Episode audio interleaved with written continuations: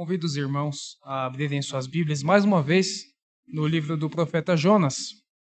Hoje estaremos encerrando essa exposição iniciada há duas semanas. Jonas, capítulo 3, e também lerei o capítulo 4.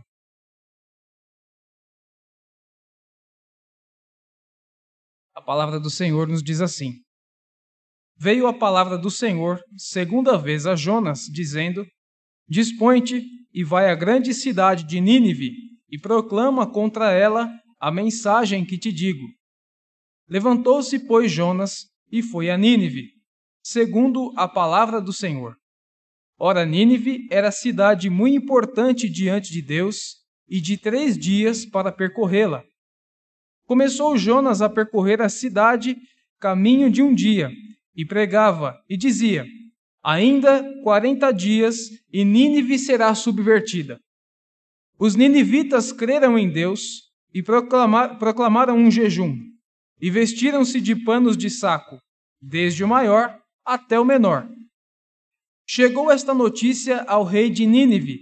Ele levantou-se do seu trono, tirou de si as vestes reais, cobriu-se de pano de saco e assentou-se sobre cinza e, e fez-se proclamar e divulgar em Nínive, por mandado do rei e seus grandes, nem homens nem animais, nem bois nem ovelhas, provem coisa alguma, nem levem ao pasto, nem bebam água, mas sejam cobertos de pano de saco, tanto os homens como os animais. Clamarão fortemente a Deus e se converterão, cada um do seu mau caminho e da violência que há nas suas mãos. Quem sabe se voltará a Deus e se arrependerá, e se apartará do furor da sua ira, de sorte que não pereçamos. Viu Deus o que fizeram, como se converteram do seu mau caminho, e Deus se arrependeu do mal que tinha dito lhes faria, e não o fez. Com isso, desgostou-se Jonas extremamente e ficou irado, e orou ao Senhor e disse: Ah, Senhor, não foi isso que eu te disse, estando ainda na minha terra? Por isso me adiantei fugindo para Tarsis, pois sabia que és Deus clemente e misericordioso e tardio em irar-se, e grande em benignidade, e que te arrependes do mal. Peço-te, pois, ó Senhor, tira minha vida, porque melhor me é morrer do que viver. E disse o Senhor: é razoável essa tua ira? Então Jonas saiu da cidade e assentou-se ao oriente da mesma. E ali fez uma enramada e repousou debaixo dela à sombra até ver o que aconteceria à cidade. Então fez o Senhor Deus nascer uma planta que subiu por cima de Jonas para que fizesse sombra sobre a sua cabeça, a fim de o livrar do seu desconforto. Jonas, pois, se alegrou em extremo por causa da planta. Mas Deus, no dia seguinte, ao subir da alva, enviou um verme, o qual feriu a planta, e esta se secou. Em nascendo o sol, Deus mandou um vento calmoso oriental. O sol bateu na cabeça de Jonas, de maneira que desfalecia. Pelo que pediu para si a morte, dizendo: Melhor me é morrer do que viver. Então perguntou Deus a Jonas: É razoável esta tua ira por causa da planta? Ele respondeu: É razoável a minha ira até a morte. Tornou o Senhor: Tens compaixão da planta que não te custou trabalho, a qual não fizeste crescer, que numa noite nasceu e numa noite pereceu. E não hei de eu ter compaixão da grande cidade de Nínive, que, é, em que há mais de 120 mil pessoas que não sabem discernir entre a mão direita e a mão esquerda, e também muitos animais? E assim encerra-se o livro de Jonas, livro com quatro capítulos, uma leitura rápida, porém cheio de lições para a igreja do Senhor. E são nesses dois últimos capítulos que vamos encerrar essa exposição, iniciada há duas semanas, com o tema a soberania de Deus na salvação. O livro de Jonas, como alguns devem saber, é um dos livros mais atacados da Bíblia pelos chamados hoje teólogos liberais. É uma linha de ditos teólogos e pregadores que diz que a Bíblia não é por completo a palavra de Deus. Apenas alguns trechos dela são a palavra de Deus. É uma linha que discordamos radicalmente. Para nós, a Bíblia não contém, mas ela toda é a palavra de Deus. Mas para esta linha de pregadores e teólogos, o livro de Jonas não passa de um conto. Não é um fato real. Mas a própria Bíblia nos mostra Jonas aparecendo tanto no Antigo quanto no Novo Testamento. Na semana passada vimos que Jesus, em Mateus capítulo 12, cita os três dias em que Jonas ficou no ventre do peixe para dizer o que aconteceria com ele nos seus três dias até a ressurreição. Então Jesus citou Jonas como sendo alguém real. E este profeta também vem aparecer ali em 2 Reis, no Antigo Testamento, no capítulo 14, versículo 25, sendo apresentado da mesma forma que ele é apresentado no capítulo 1, versículo 1. Jonas filho de Amitai. Então, o livro de Jonas, nós cremos, é uma história verdadeira. Uma história onde a nação ninivita, o povo da cidade de Nínive, que era muito mal, realmente teve um encontro verdadeiro com o nosso Deus. E continuando da onde paramos na semana passada, vimos ali a oração perfeita que Jonas fez no ventre do peixe, depois de ser lançado ao mar, de ter causado problemas àqueles homens na embarcação, porque ele estava indo para Tarsis ao invés de ir para Nínive. Deus mandou ali uma tempestade muito forte, colocou aqueles homens todos da embarcação numa situação difícil por causa do único verdadeiro servo dele que ali estava. Foi como nós vimos há duas semanas atrás. E depois de toda aquela dificuldade que eles passaram, os homens que começaram agora a deixar a idolatria e clamar ao Deus, Deus verdadeiro, não viram outra opção senão lançar Jonas ao mar. E assim que Jonas foi lançado ao mar, a tempestade cessou e Deus preparou um peixe para que engolisse Jonas e ele ficasse ali guardado três dias, já apontando para os três dias em que Jesus ficou ali morto antes de ressuscitar também. E ali no ventre do peixe, Jonas fez uma oração que está descrita no capítulo 2. E o versículo chave deste livro é a última parte do versículo 9 do capítulo 2, onde Jonas finalmente reconhece que a sua missão era dada por Deus e ao Senhor pertence a salvação. Esse livro fala de salvação. Um profeta teimoso, um profeta nacionalista que não queria ver nenhum inimigo de Israel sendo salvo, teve que aprender que ao Senhor pertence a salvação e não a vontade dos homens. Não segundo a eloquência do pregador, como já foi falado aqui, mas somente exclusivamente segundo a soberana vontade de Deus, que é o nosso Salvador. Enviou Jesus para salvar o seu povo. Antes de iniciarmos então essa explanação dos dois últimos capítulos, vamos orar a Deus pedindo a sua orientação. Senhor nosso Deus e nosso Pai, mais uma vez estamos diante de Ti, diante da Tua palavra, e pedimos que o Senhor use do Teu servo apenas como instrumento para que a Tua palavra seja pregada com fidelidade, com verdade que o teu nome seja exaltado acima de todas as coisas e que a tua igreja, Senhor, seja edificada, que possamos realmente aprender aquilo que vem da parte do Senhor e colocar em prática, pois sabemos que a tua palavra é viva, eficaz e verdadeira. Em nome de Jesus que oramos. Amém. Então, a primeira lição, meus irmãos, que temos a aprender aqui no terceiro capítulo é sobre os efeitos da pregação. Já vimos na mensagem anterior que Jonas não pregou para os homens da embarcação e os mesmos ainda assim converteram-se ao Deus verdadeiro. Deus ali provou a Jonas que não precisava dele para pregar nem aos homens do barco e nem mesmo aos ninivitas. Deus é soberano, faz tudo conforme lhe apraz. Porém, Jonas devia obedecer o mandado de Deus. Jonas devia obedecer o id que o Senhor deixou para nós. É assim que as pessoas se convertem hoje. Deus deixou para nós a missão de anunciar o Evangelho. E já foi explicado, não somos nós que convencemos ninguém, é o Espírito Santo, mas através da pregação da palavra. Como ouvirão se não há quem pregue? É o que a Bíblia nos diz. Então, aqui no primeiro versículo do capítulo 3 diz assim: veio a palavra do Senhor segunda vez a Jonas, dizendo: Aqui Jonas já tinha sido lançado para fora do peixe. E a segunda vez veio Deus a sua palavra ao encontro de Jonas, dizendo: Dispõe-te, vai à grande cidade de Nínive e proclama contra ela a mensagem que eu te digo. A mensagem que Deus disse a Jonas é a mesma que está ali no comecinho do capítulo 1, no versículo 2. Dispõe-te, vai à grande cidade de Nínive e clama contra ela, porque a sua malícia subiu até mim. Então nós vemos aqui mais uma vez no versículo 2 do capítulo 3, o Senhor dizendo: vai lá e clama contra, contra a cidade de Nínive. Então, quais são os efeitos da pregação do evangelho?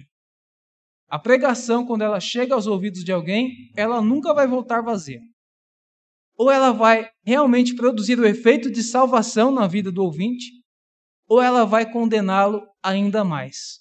A pregação da palavra nunca é em vão. Por isso que Jesus disse: preguem a toda criatura. Porque nós não temos capacidade de saber quem vai se converter. Nós não sabemos quais são os planos de Deus e nem quem são os eleitos de Deus. Podemos ter certeza da nossa salvação? Claro que sim. Mas como eu sei se a pessoa que, para quem eu estou pregando o evangelho é um escolhido de Deus. Não cabe a mim saber. Mas a, a palavra de Deus é verdadeira, ela não volta vazia. Ou ela vai salvar, ou ela vai condenar. Por isso também que não podemos esquecer de pregar o evangelho como ele é, de forma completa. Hoje, as pessoas estão tendo um grande problema em saber o que é pregar o evangelho. Além das grandes novidades que nada de bíblica tem, por exemplo, a teologia, da prosperidade, que estão invadindo muitas igrejas, infelizmente, ainda temos aqueles que evitam falar de certos assuntos. Aqueles que evitam falar que Deus é um Deus justo, querem apenas apresentar um Deus amoroso que ama todo mundo e quer salvar todo mundo. Um Jesus Cristo maravilhoso que morreu na cruz para possibilitar a salvação de todo mundo. Será que é assim que a Bíblia diz? Não. O nosso Deus é amor? Com certeza. Mas ele é justiça também. A palavra de Deus diz que Jesus morreu na cruz para que muitos fossem salvos, não todos. Então, muitas vezes nós queremos apresentar apenas Deus como um Deus que resolve problemas, um Deus que passa a mão na cabeça das pessoas, um Deus que só tem o lado bom, mas não tem o lado de ira da sua justiça. Aqui, a mensagem que Deus enviou para Jonas é: clama contra os pecados de Nínive, porque eles muito estão me incomodando. O pecado de Nínive era insuportável diante de Deus, pois nós servimos um Deus santo. E aqui no terceiro versículo, então, a palavra diz que Jonas se levantou e foi para Nínive, agora sim, obedecendo o que Deus tinha mandado ali desde o começo da narrativa. Então levantou-se, pois, Jonas e foi a Nínive segundo a palavra do Senhor. Ora, Nínive era cidade muito importante diante de Deus e de três dias para percorrê-la. Então, esses termos que era uma cidade importante diante de Deus nos mostram que realmente Deus se compadeceu da cidade de Nínive. E também mostra que era uma cidade grande em extensão. Veja só, porque diz que tinha três dias para percorrê-la a pé. Quais são as características da cidade de Nínive, que é a capital da Assíria, do Império Assírio, que era o inimigo principal do povo de Deus nessa época. Ela tinha um perímetro de cerca de 100 quilômetros. Haviam cerca de 1.500 torres muito imponentes. Era uma cidade bonita, uma cidade rica. Possuía muralhas colossais, gigantescas. Comércio do mais rico. E o exército assírio era temido por todos naquela época. O Império Assírio cuja capital era Nínive, era poderosíssimo. Então, nós podemos até imaginar que Jonas teria mais motivos, olhando com a visão humana dele, para não querer ir até Nínive. Ele poderia ter medo do exército assírio, porque eles não amavam a Deus, a Síria era inimiga do povo de Deus. Ele poderia se sentir um ninguém diante de uma cidade tão grande em extensão e uma cidade tão rica. Porém, o texto nunca disse que o medo de Jonas era ser morto pelo exército assírio e nem mesmo se sentir pequeno diante de uma cidade tão grande. O texto bíblico diz apenas que ele não queria ver os seus inimigos sendo salvos. Era a única motivação para Jonas, inclusive até desafiou a Deus dizendo que preferia morrer do que ver esse povo salvo. Mas, seguindo o texto, temos ainda grandes lições a aprender com Jonas. Veja o versículo 4 do capítulo 3. Começou Jonas a percorrer a cidade, caminho de um dia. Então ele caminhou um dia todo e pregava, dizendo: Ainda em 40 dias e Nínive será subvertida. Veja que ele estava anunciando apenas a parte do juízo de Deus. E aqui realmente ele estava obedecendo ao que Deus mandou. Falou que clamasse contra a cidade de Nínive. E ele estava dizendo: o pecado, as atitudes de vocês subiram até Deus, e se não se arrependerem, em 40 dias, em 40 dias Nínive será subvertida, a cidade será destruída, tudo vai se acabar. Essas torres imponentes, essas muralhas, esse comércio, essa riqueza, tudo vai acabar em 40 dias se vocês não se curvarem diante de Deus. E aí vem o nosso segundo ponto, a segunda lição da nossa mensagem, que é sobre a vocação eficaz e a eleição incondicional. Aí é que está a chave da, da pregação do Evangelho. E já colocamos desde a primeira exposição. Não depende do pregador, não depende da oratória, não, não depende do poder de convencer o ouvinte, mas depende de Deus se compadecer da pessoa que está ouvindo sobre o Evangelho genuíno de Cristo, para que essa pessoa seja regenerada, tenha uma nova natureza.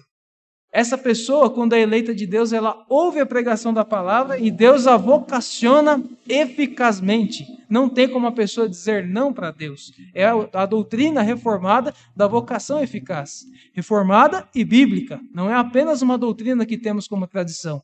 Cremos que ela vem da Escritura, totalmente bíblica. E a eleição também é incondicional. Está ali nos cinco pontos do calvinismo, né, que chamamos de tulipe a eleição incondicional. O que foi que Deus viu nessas pessoas de Nínive para que se compadecesse delas? Será que haviam ali algumas pessoas que ajudavam o próximo? Será que haviam ali algumas pessoas que eram honestas? Não, nada. A Bíblia diz apenas que vemos é, uma cidade que estava contaminada pelo pecado em sua totalidade. É a única coisa que a Bíblia nos diz sobre Nínive. E vemos também, além do livro de Jonas, no profeta Naum, clamando contra a malícia de Nínive, mais um profeta menor que fala dessa cidade. Então aí está também comprovada a doutrina da eleição incondicional. Os ninivitas, assim como eu e como você, fomos salvos, eleitos antes da fundação do mundo por Deus, sem que Deus tenha visto nada de bom em nosso ser.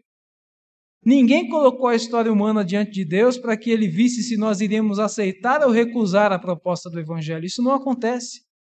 Deus não, não teria o trabalho de olhar para o futuro e ver se você seria uma pessoa honesta, se você seria uma pessoa que faz caridade. Nada disso conta.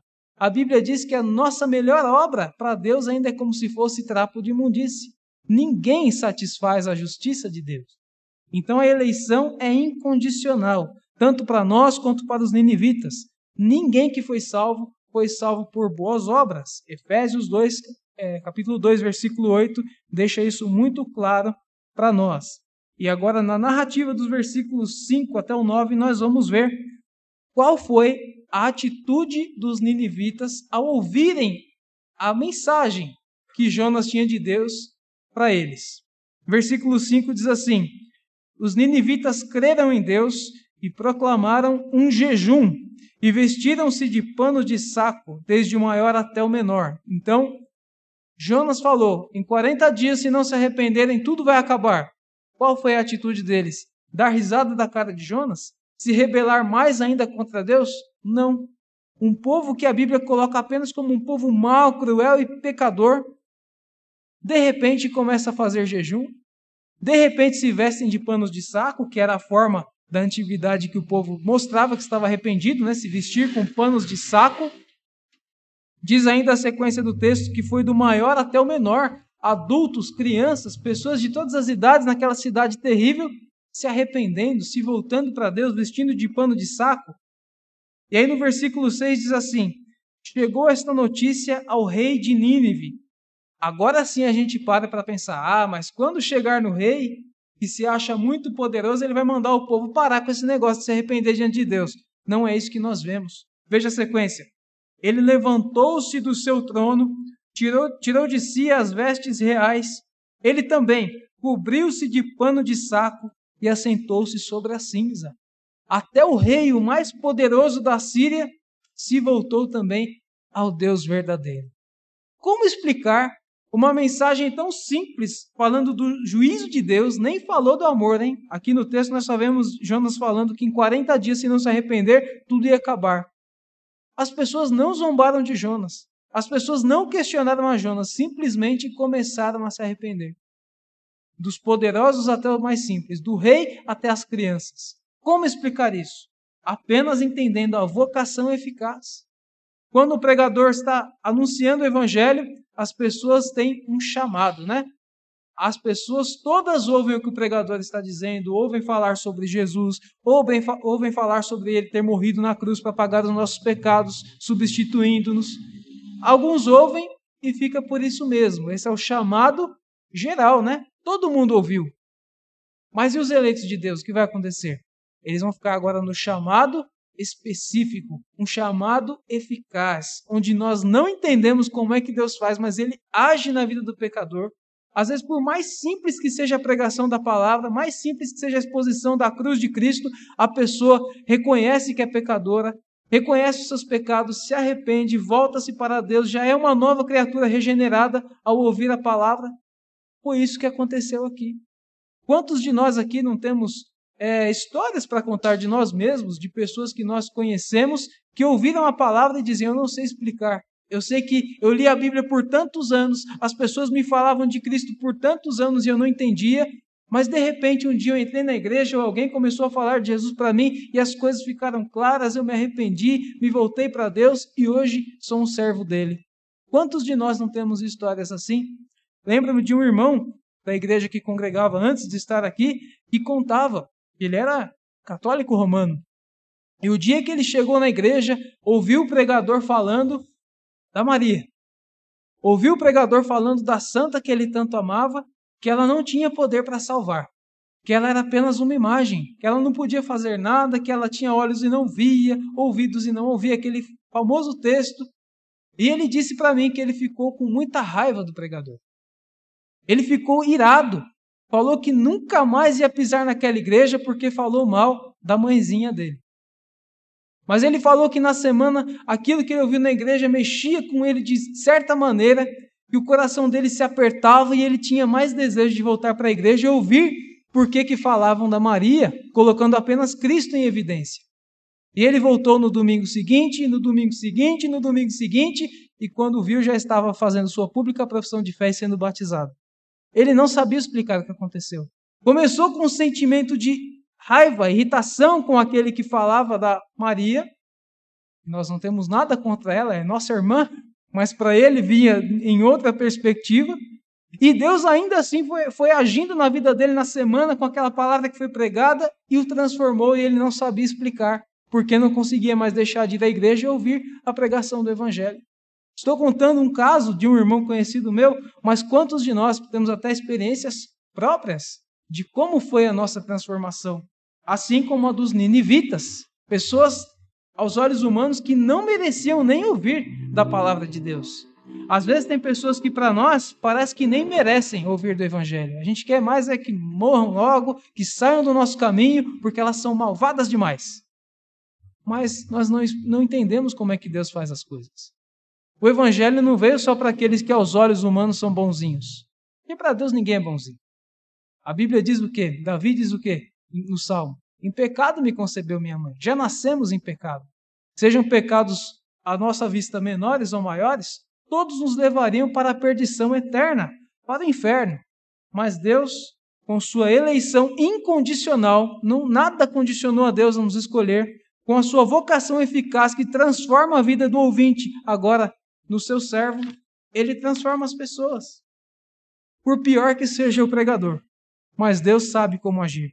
Ele predestinou as nossas vidas predestinou até mesmo o dia para que ouvíssemos e fôssemos transformados pela pregação do Evangelho. Não tem como saber quem são os eleitos de Deus. Por isso a igreja prega a toda criatura. Alguns que são contrários a esses ensinos, calvinistas, chamamos calvinistas, pois Calvino foi quem os expôs bem, entendeu bem das Escrituras, dizem como uma vez uma pessoa chegou até a mim e disse: Você é de uma igreja calvinista? Eu disse: Sou sim. Ele falou para mim, e ele é cristão também. Se eu fosse calvinista, eu não pregaria o evangelho para ninguém. Eu disse: Por quê? Porque calvinista diz que todo mundo já está predestinado à salvação e à perdição. Aí eu disse para ele: Eu sou calvinista, mas eu não sei quem é, foi escolhido para a salvação ou para a perdição. E o calvinista faz como Calvino, ele fica com a Bíblia. O que é que Jesus disse? Ide por todo mundo e pregar o evangelho a toda criatura. Por que é que eu não vou pregar? Falei, o fato de eu saber que Deus elege pessoas, de que a salvação é obra exclusiva de Deus, não me exime da minha responsabilidade que Jesus deixou de pregar. Saber que é Deus quem convence o pecador vai me motivar mais ainda a pregar o evangelho para as pessoas, porque eu sei que a obra é dele, não minha. Agora, se eu for de uma linha que acha que depende da minha pessoa convencer os outros e a pessoa ainda vai ter o poder de falar sim ou não para Deus, eu vou ficar numa situação muito mais difícil. Então, a doutrina da predestinação, eleição incondicional, tudo aquilo que nós ensinamos como fé reformada, é extraído das Escrituras. Isso deve trazer para nós conforto e segurança para continuar na missão de proclamar o Evangelho. E não de ficar acomodados, como essa pessoa apontou o dedo para mim uma vez. Mas eu espero em Deus que ele tenha entendido. Seguindo aqui, é, para nós vermos os textos que falam da maldade de Nínive em contrapartida é, com o que estava acontecendo agora na cidade. Veja Jonas capítulo 1, versículo 2. Mais uma vez, quando Deus falou: Dispõe-te, vai à grande cidade de Nínive e clama contra ela. E aqui está o porquê: porque a sua malícia subiu até mim. Olha só, eleição incondicional. Deus não viu nada de bom em Nínive. Ele falou que a malícia da cidade estava subindo até ele. Não falou que viu algo positivo naquelas pessoas. Agora, Jonas 3, versículo 8. É, Mas sejam cobertos de panos de saco, tanto uh, homens como animais, clamarão fortemente a Deus, clamarão, cada um, é, se converterão, cada um do seu mau caminho e da violência que há em suas mãos. Olha aqui, ó. No próprio trecho que fala da conversão dos ninivitas, deles vestindo pano de saco, fala aqui que eles se converterão cada um do seu mau caminho e da violência que havia nas mãos deles. Não tinha nada de bom nos ninivitas.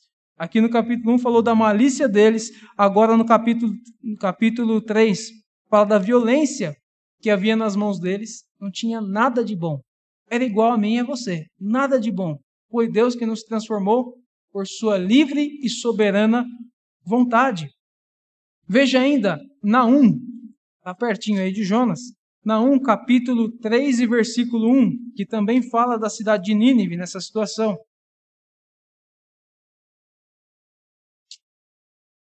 Diz assim: Ai da cidade sanguinária, toda cheia de mentiras e de roubo, e que não solta a sua presa. Então, Deus chamava Nínive de uma cidade sanguinária. Só características ruins. O que Deus viu de bom em Nínive? Nada. O que Deus viu de bom em mim? Nada. O que Deus viu de bom em você? Nada.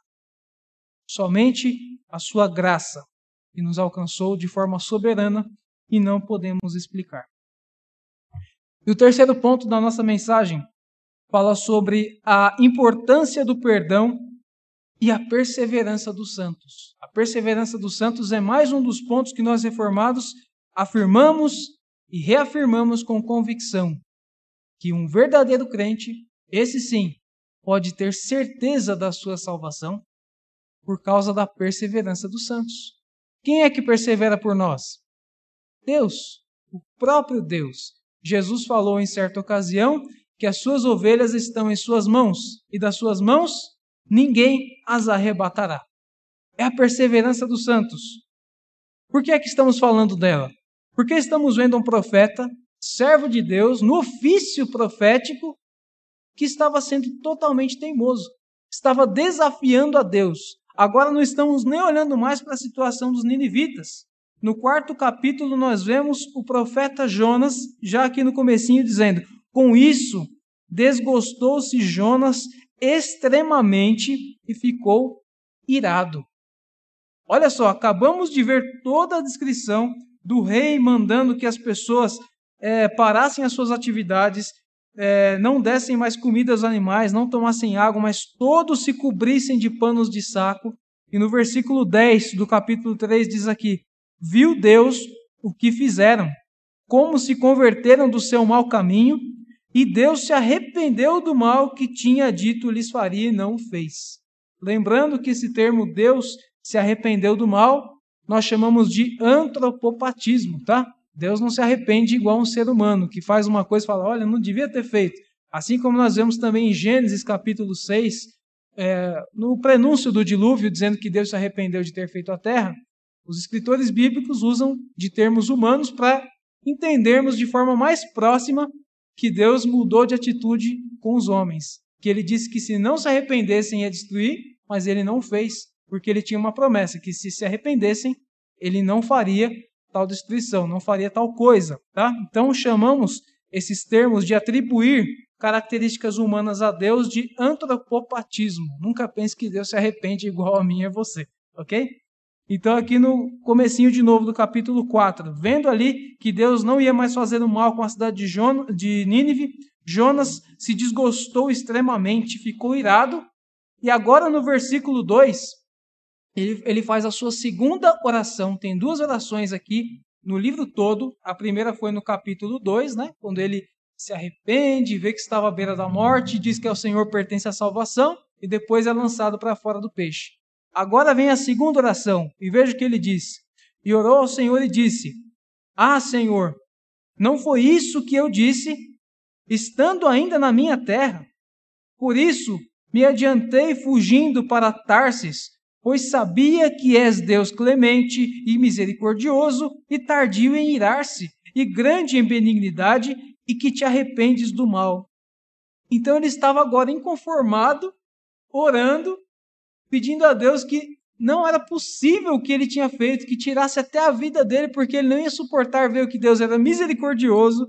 Olha só, não suportando a misericórdia de Deus, não suportando é, Deus ser tardio em irar-se, a benignidade de Deus e que Deus não faria mal aos ninivitas. Jonas ficou irado, porque ele não queria que ninguém que fosse inimigo da sua nação fosse salvo.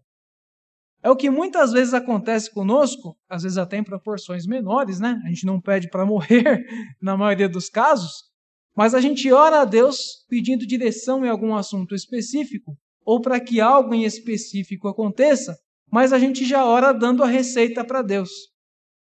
Eu quero que seja assim, eu quero que seja assado. Aí no final é que a gente lembra lá do texto de Mateus, da oração dominical: seja feito a tua vontade, né? Segundo a tua vontade. Muitas vezes nós temos orado errado, pedindo a Deus que faça a nossa vontade. Nós devemos apresentar os nossos desejos, as nossas petições ao Senhor, mas sempre lembrando: faça-se segundo a tua vontade. Está na oração dominical. Aqui Jonas falou que avisou a Deus que isso ia acontecer como se isso fosse algo ruim. Eu avisei que os ninivitas iam se converter. Eu sabia que o Senhor era misericordioso. Eu sabia que o Senhor era bondoso. Olha só a audácia de um homem de Deus escolhido para ser um profeta que ouvia a mensagem de Deus para levar aos outros, dizendo que Deus não devia ter salvado os ninivitas. A gente lê o texto, fica bravo com Jonas. Que profeta audacioso! E quantas vezes nós também temos sido audaciosos em assuntos que talvez sejam até menores em proporção, mas nós não aceitamos o que Deus faz na nossa vida. Quanto crente eu já vi se questionando por que é que o meu parente está acamado? Por que é que eu perdi meu emprego? Por que é que eu estou passando por determinada situação? Deus não me ama mais, Deus não olha mais para mim. É fazer a mesma coisa que Jonas fez aqui é questionar as decisões de Deus, é questionar os decretos de Deus. Nós não podemos orar para que Deus mude a nossa situação? Podemos. Mas sempre é lembrando, na oração dominical, faça-se segundo a tua vontade. Se o profeta viu que a vontade de Deus era salvar uma cidade tão terrível, tão pecaminosa, por que é que ele não iria aceitar? É a maldade humana, mostrando que mesmo o homem salvo, profeta de Deus, ainda peca fazendo coisas absurdas. E aí, nós vamos falar: ah, agora sim Jonas perdeu a sua salvação? Não. A Bíblia nunca fala em perca de salvação. Deus nunca disse para Jonas: ah, agora eu salvei eles e vou deixar você de lado. Nunca. Essa é a perseverança dos santos. Por que, que então eu posso ter certeza da minha salvação? Você pode ter certeza da sua salvação. É por é, acharmos que somos melhores que os outros? É arrogância? Não.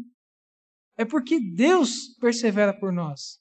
Deus viu aqui a manha, a ladainha que Jonas estava fazendo, e ainda assim não vemos nenhuma vez Deus dizendo para ele: Você não é mais meu servo. Todos os personagens bíblicos temos lições maravilhosas para tirar. Davi, é, Moisés, no Novo Testamento também.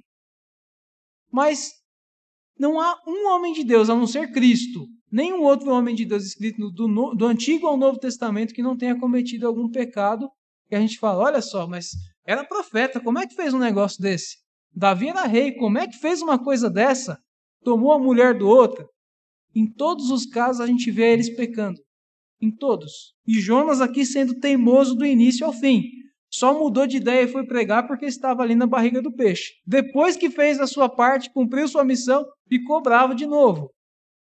Tem crente perfeito nesse mundo? Não. Nem na Bíblia, nem nós. O único perfeito é o nosso Senhor Jesus Cristo. E é Ele que persevera por nós. Por isso dizer, tenho certeza e segurança da minha salvação porque creio em Cristo, não é algo que pareça querer demais. Ele persevera por nós. Agora, estamos falando da pessoa de Jonas. Nínive já está ali, temendo a Deus, clamando a Deus. Mas e Jonas? Está ali teimando. Você vê que ele conhece os atributos de Deus, a misericórdia, a benignidade, e ele está questionando a Deus por seus atributos. E ainda assim, a Bíblia não afirma que ele perdeu a sua salvação. Por isso que o Evangelho é maravilhoso. Nós não entendemos como é que Deus faz. Às vezes a gente fala de Cristo para a pessoa gaguejando, com medo, e a pessoa vem aos pés do Senhor, porque foi obra de Deus. E essa pessoa que veio realmente aos pés do Senhor foi escolhida pelo próprio Deus e vai ser mantida pelo próprio Deus até o dia final. A Bíblia diz que nosso Deus, que Cristo é quem? O autor e o consumador da nossa fé. A salvação vai do começo até o final na mão de Deus. Nunca fica na mão do homem. Se ficasse na nossa mão, nos perderíamos. Mas Deus é misericordioso, como disse Jonas. Diz ainda aqui a sequência do texto. Terceiro versículo. Peço-te, pois, ó Senhor, tira a minha vida, porque melhor me é morrer do que viver. Então Jonas está pedindo para morrer só para não ter o desgosto de ver Ninivita sendo salvo, alguém que não era do povo de Israel. E disse o Senhor: É razoável essa tua ira? Olha só, Deus só alertando ele: É razoável essa tua ira? Pensa um pouquinho, Jonas. E aí segue no versículo 5: Então Jonas saiu da cidade assentou-se ao oriente da mesma, ficou lá fora, lado de fora, fez uma enramada, repousou debaixo dela na sombra para ver o que ia acontecer com a cidade. ainda assim, Jonas não se conformou. Não, não, vai acontecer alguma coisa e Deus vai destruir a cidade. Ainda quis assistir de camarote a derrota, a destruição dos ninivitas. E é um profeta. Não deixou de ter o ofício de profeta. Não deixou, não deixou de ser chamado filho de Deus. E hoje nós vemos homens em certas igrejas modernas se autodenominando apóstolos. Como se o título servo do Senhor não fosse suficiente. Pastor é pouco para esses homens, são apóstolos. Há pessoas que se acham intocáveis dentro de certas igrejas. Como se um título, que já nem existe mais, como é o apóstolo, porque não viram a Jesus ressurreto, fosse blindá-los de alguma coisa. Olha o profeta aqui querendo assistir a destruição de uma cidade de camarote do lado de fora. De que adianta ser chamado profeta? De que adianta ser chamado apóstolo, ainda mais em nossos dias que esses ofícios já não existem mais? Nada. Apenas devemos nos render aos pés do Senhor e dizer obrigado, porque o Senhor me salvou, não vendo nada de bom em mim. Obrigado pela predestinação, pela eleição incondicional. Obrigado pela perseverança dos santos, porque eu sei que se o Senhor deixasse um segundo a salvação nas minhas mãos, eu perderia, mas eu não perco, porque nunca sai das suas mãos. De que adianta ter grandes títulos? De que adianta falar bonito se não temer ao Senhor? Se não crer que a salvação está nas mãos de Deus? É um profeta fazendo coisas que nós lemos e ficamos abismados. Mas toda a glória não é para Jonas. Toda a glória não é para Moisés. Toda a glória não é para Davi. Toda a glória deve ser dada somente a Deus. Só lhe deu glória, um dos cinco solas da reforma protestante. E diz aqui então é, no versículo 6: Então fez o Senhor Deus nascer uma planta que subiu por cima de Jonas, para que fizesse sombra à sua cabeça, a fim de o livrar de seu desconforto. Jonas, pois, se alegrou em extremo por causa da planta. Então Deus ainda deu mais uma lição para Jonas. Quer esperar aí fora? Pode esperar. Eu vou dar ainda uma plantinha que vai nascer rapidinho para fazer sombra para você, você descansar debaixo dela. E foi o que aconteceu. E o texto diz que Jonas ficou muito feliz, alegre em extremo por causa de uma planta que estava ali para dar conforto para ele. Aí vem o versículo 7. Mas Deus, no dia seguinte, ao subir da alva, enviou um verme, o qual feriu a planta e esta se secou. Qual foi a atitude de Jonas? Versículo 8. Em nascendo o sol, Deus mandou um vento calmoso oriental. O sol bateu na cabeça de Jonas de maneira que desfalecia, pelo que pediu para si a morte, mais uma vez pedindo a morte, dizendo: Melhor me morrer do que viver. Jonas ficou ali irado, bravo, porque os vermes vieram, o vento veio e acabaram com a planta que fazia sombra para ele. Teve misericórdia, compaixão de uma simples planta que Deus mesmo tinha feito ali na hora para ele. Mas olha o que Deus diz aqui no versículo 9. Então perguntou Deus a Jonas: É razoável essa tua ira por causa da planta? Ele respondeu: É razoável minha ira até a morte. Veja que Jonas não arreda o pé. É a segunda vez que Deus pergunta: É razoável a tua atitude? Agora, é razoável a tua ira por causa de uma planta? E ele diz: É sim, é razoável até a minha morte. Veja que ele não arreda o pé. É igual crente teimoso. Deus está mostrando, não vá por esse caminho, e ele insiste, eu vou. Aí chega o pastor, meu irmão, não faça isso. Nosso entendimento bíblico é que você não deve tomar essa atitude. Não faça. Vem alguém da família e fala, não faça. A pessoa, eu faço, eu faço, eu faço, eu faço. Depois se dá mal e ainda fala que Deus não cuida mais dela. Não olha mais para ela. Igualzinho o profeta teimoso Jonas. Não vale, vale a pena. Vale até a minha morte, é o que ele está falando aqui. Então nós não podemos teimar com Deus. Devemos ter uma vida de obediência e também de submissão a Deus. Ser servo de Deus é isso, ser submisso. Amar ao que Deus dá para nós. Amar as situações em que Ele nos coloca, às vezes até mesmo que pareçam ser de adversidade. Em tudo Deus tem um propósito. E em tudo nós devemos o quê? Estar ali meditando na palavra de Deus, como diz o Salmo 1, para ver se as nossas atitudes estão em compasso com a vontade de Deus ou não. Hoje não tem mais profeta, igual um Jonas, para vir aqui falar da parte de Deus para nós. Mas a palavra de Deus não cessou. Ela está aqui na nossa mão. Tem resposta para tudo.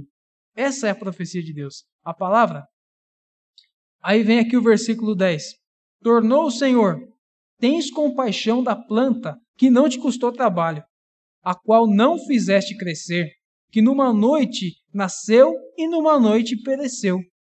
E não hei eu de ter compaixão da grande cidade de Nínive, é, em que há mais de 120 mil pessoas que não sabem discernir entre a mão direita e a mão esquerda, e também muitos animais?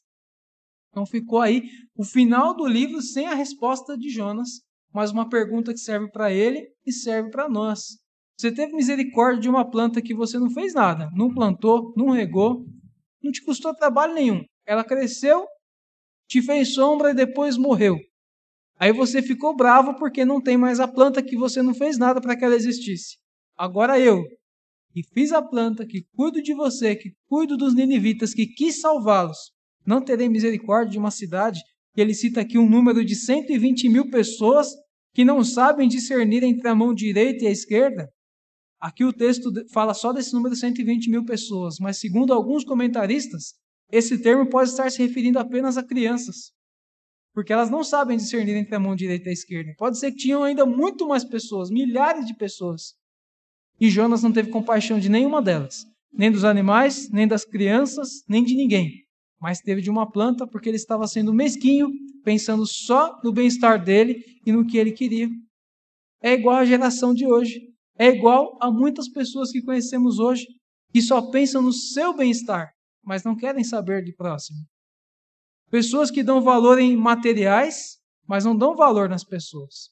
Até mesmo nas igrejas. Há pessoas que não ligam para os seus irmãos, não se preocupam se eles estão bem, não oram uns pelos outros, como a Bíblia diz, mas estão apenas preocupados em ter mais, em fazer o que gosta, e igreja é só para bater cartão no domingo quando vem.